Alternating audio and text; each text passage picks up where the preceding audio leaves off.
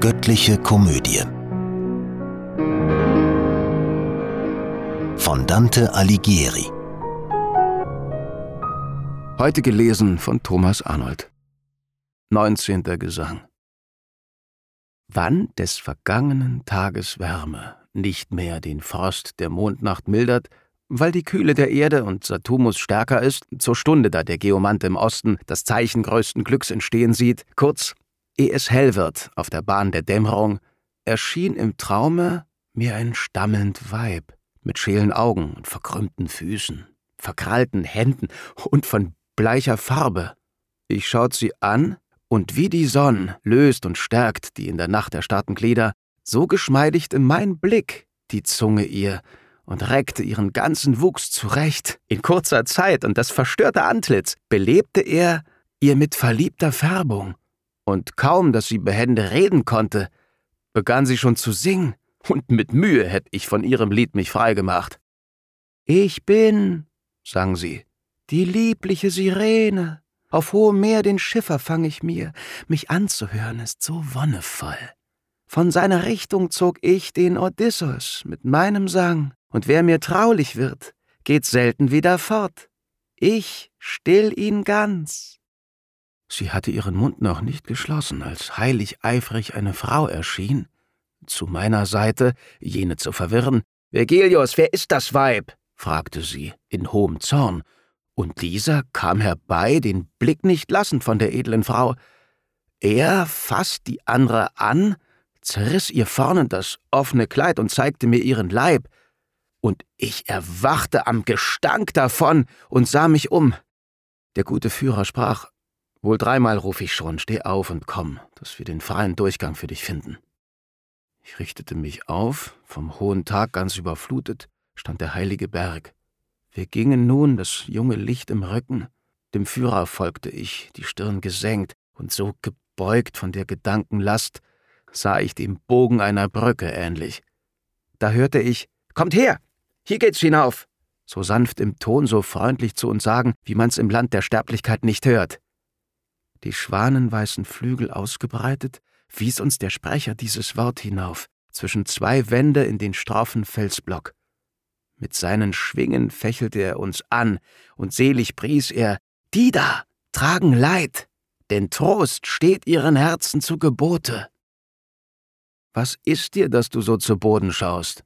begann mein Führer fragendes Gespräch, noch kaum entfernt vom Engel unter uns.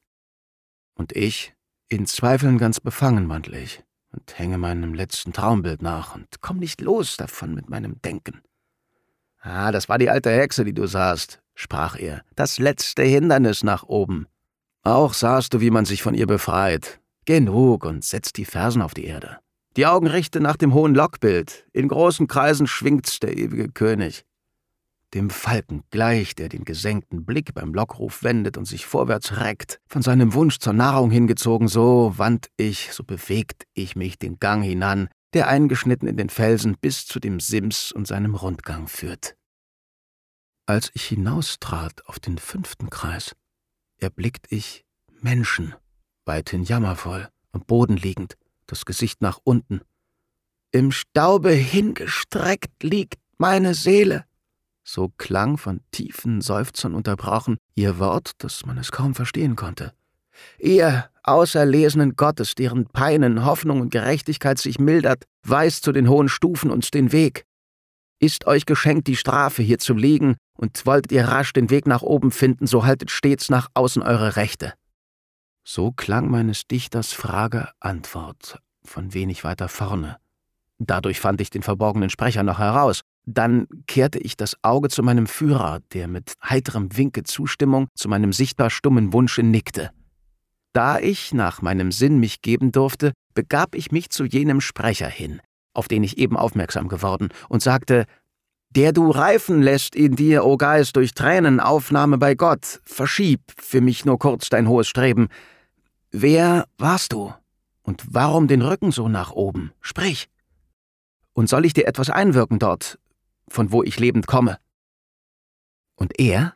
Warum der Himmel unseren Rücken nach oben kehrt, erklär ich dir. Doch vorher vernimm, dass ich auf Petri Stuhle saß. Es wälzt ein schöner Fluss sich zwischen Sestri und Chiaveri. Zu Tal von seinem Namen empfängt den Adelstitel mein Geschlecht. Wie schwer in wenigen Wochen fühl ich des großen Mantels Last, weil ich vor Schmutz ihn warte. Federleicht ist alles andere. Meine Bekehrung, wehe mir, kam spät. Erst als ich Oberhirte war in Rom, durchschaute ich die Täuschungen des Lebens, erfuhr, dass so das Herz nicht ruhiger wurde, und höhere Stellen gab es nicht auf Erden. So warf ich meine Sehnsucht nach dem Himmel. Vorher war meine Seele heimatlos, ferne von Gott und ganz in Geiz befangen. Jetzt, wie du siehst, bin ich dafür bestraft. Hier an der Buße der bekehrten Seelen wird die Natur des Geizes offenbar. Es ist die schwerste Plage dieses Berges. Wie unser Aug sich nie erheben wollte, und immer nur auf irdische Dinge starrte, so klebt es jetzt am Staub. Gerechterweise. Und wie die Habsucht jede gute Regung zu edlen Taten in uns tötete, so liegen wir nun starr, gerechterweise, an Händ und Füßen festgebannt, gebunden. Solange es dem gerechten Herrn beliebt, so lange liegen wir am Boden still. Ich kniete nieder, wollte mit ihm sprechen, doch als ich anfing und als er bemerkte, nur durchs Gehör meine ehrerbietige Haltung, sprach er, Warum beugst du dich so herunter? Und ich zu ihm aufrecht zu stehen erlaubte vor eurer Würde mein Gewissen nicht. Steh auf und recke deine Beine, Bruder, sprach er. Lass dich nicht irren, Mitknecht bin ich samt dir und allen vor demselben Herrn. Hast du den heilig evangelischen Spruch, da werden sie nicht freien, je verstanden? dann siehst du auch, warum ich hier so rede. Geh weiter jetzt. Du sollst nicht länger bleiben. Du störst mit deiner Gegenwart die Tränen, durch die ich reifen lasse, was du sagtest. Ich habe eine Nichte drüben, namens Alagia. Gut geartet, wenn sie nicht verdorben wird durch unseres Hauses Beispiel. Für mich die einzige, die geblieben ist.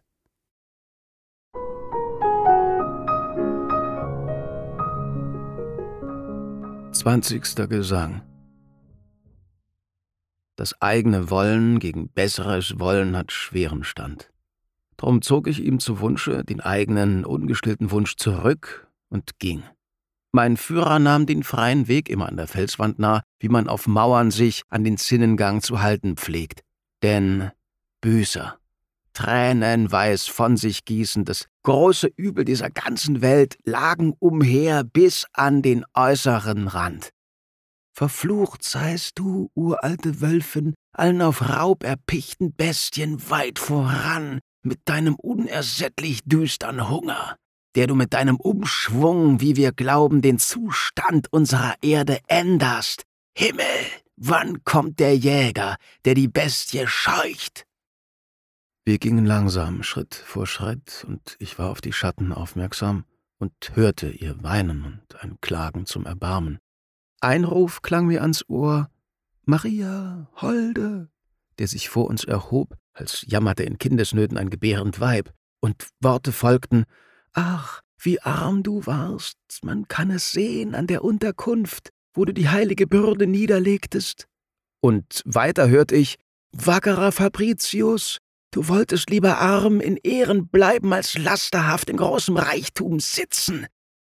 Da diese Worte mir so sehr gefielen, trat ich hinzu, um zu erkunden, wer der Geist, der sie gesprochen hatte, war. Er rühmte auch die milde Gabe noch, den Nikolaus den Jungfrauen gewährte, um ihre zarte Ehrbarkeit zu wahren. Die du so gute Reden führest, Seele, sag, wer warst du? sprach ich, und warum nur das Lob des hohen Beispiels pflegst? Nicht unbedankt soll deine Antwort bleiben, wenn ich zurück ins flüchtige Leben kehre, den kurzen Rest des Weges zu vollenden? Und er? Ich geb dir Auskunft, nicht, dass ich von trüben Trost erwarte, nur weil du von Gnade schon im Leben so umstrahlt bist. Ich war die Wurzel des verseuchten Baumes, der Schatten wirft auf alles Christenland, das kaum noch gute Frucht zu brechen bleibt. Wenn Duar, Lille, Gent und Brücke könnten, so würden rasch sie jetzt die Rache nehmen, die ich von ihm erflehe, der alles richtet. Man nannte drüben mich Hugo Capet, Aus mir sind all die Philipps Ludewigs, die neuerdings das Frankenland regieren. Mein Vater war ein Metzger in Paris. Als all die alten Könige dahin, bis auf den einen, der die Kutte nahm, kamen in meiner Hand des Reiches Zügel. Und so viel Macht dazu und Neuerworbenes. Ein Anhang auch von solchen Freunden, dass die herrenlos gewordene Krone auf den Scheitel meines Sohnes sich senkte, der zum Ahnherrn der gesalbten Häupter wurde. Solang durch reiche provenzalsche Mitgift die Zucht meines Geschlechts noch nicht verdarb, tat es nichts Böses, freilich auch nichts Großes. Doch dann begann mit Lug und mit Gewalt sein Raubgeschäft. Zur Sühne nahm es dann. Pontieu, die Normandie und die Gascogne und Karl zog nach Italien und zur Sühne ließ er den Corradino opfern. Und den Thomas schickt er himmelwärts zur Sühne. Ich seh nicht fern von heute schon die Zeit, dass sich ein zweiter Karl aus Frankreich aufmacht und sein Person und Art erst recht zu zeigen. Allein und ohne Waffen zieht er aus, nur mit der Judaslanze zum Turnier und setzt sie ein und schlitzt Florentias Leib. Er wird kein Land damit zur Sünd und Schande gewinnen, die so schwerer auf ihm lasten, je leichter er dergleichen Schaden achtet. Den dritten Karl, den einst zu Schiff Gefangenen, sehe ich das eigene Töchterlein verschachern wie die Piraten fremde Sklavinnen. Wie kannst du, Habsucht, uns noch Ärgeres tun? Da du mein Blut so ganz ergriffen hast, dass es sein eigen Fleisch nicht mehr behütet.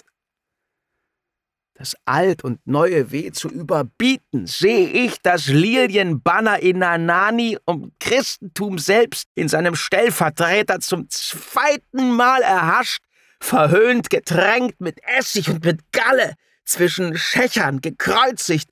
Und so ruchlos ist der zweite Pilatus, dass er gierig, ohne Rechtsspruch zum Tempel gar die Räuberschiffe schickt. Herrgott, wann willst du mir die Freude gönnen, dass ich die Rache sehe, die im verborgenen geheimen Ratschluss sänftigt deinen Zorn? Was vorhin ich zum Preis der einzigen Braut des Heiligen Geistes rief, worauf du dich an mich um eine Erklärung wandest. Es ist der Kehrreim unserer Gebete den ganzen Tag hindurch. Doch wenn es Nacht wird, ergreifen wir den Gegenton dazu. Dann wiederholen wir Pygmalions Los, der zum Verräter, Dieb und Mörder wurde, nur weil der Durst nach Gold ihn dazu trieb. Und denken wir an des geizigen Midas Elend, infolge seines gierigen Verlangens für alle Zeit lächerlich geworden. Des Toren Aram auch gedenken wir, wie er die Beute stahl, dass Josua in einen Zorn geriet, der hier noch glüht. Dann wird Saphira und ihr Mann gescholten, gelobt der Huftritt gegen Helidor, am ganzen Berg herum ertönt die Schmach des Gierigen, der Polydor erschlug. Zum Schlusse rufen wir und fragen, Krassus, wie schmeckt das Gold, ha? Sag an, du musst es ja wissen. Bald laut, bald leise sprechen der und jener. Je wie der Eifer da und dort uns spornt zu größer oder kleinerer Anstrengung. So sprach auch ich vorhin das Lob im Tagesgebet, nicht als der Einzige, nur wurde gerade keine andere Stimme laut. Wir hatten uns entfernt von ihm und eilten, von unserem Weg so viel zurückzulegen, wie uns auf solcher Straße möglich war. Da fühlte ich, als stürzte etwas ein, den Berg erbeben, und ein kalter Schauer erfasste mich, als ob ich sterben müsste. Gewiss hat Delos nicht so stark gebebt, bevor Latona dort ihr Nest erbaute, die Wiege für Apollo und Diana. Ein Schrei erhob sich drauf von allen Seiten, so dass mein Meister sich mir näherte und sprach: Hab keine Furcht, ich bin mit dir. Ehre sei Gott im Himmel, klang der Ruf, wie ich vernehmen konnte bei den Nächsten, durch die der große Schrei verständlich wurde. Wir standen unbeweglich und gespannt, wie bei dem Himmelschor der einst die Hirten, bis Erdstoß und Gesang zu Ende waren. Dann setzten wir die fromme Wanderung fort, den Schatten zugewandt, bis hin zur Erde gestreckt, den alten Jammer wiederholten. Nie hat, wenn ich mich recht erinnern kann, die Unerfahrenheit mich so geplagt und so begierig mich gemacht auf Wissen, wie damals sinnend mir zumute war. Und in der Eile wagte ich nicht zu fragen und konnte mit eigenen Augen nichts entdecken, daher ich schüchtern und bedenklich wurde.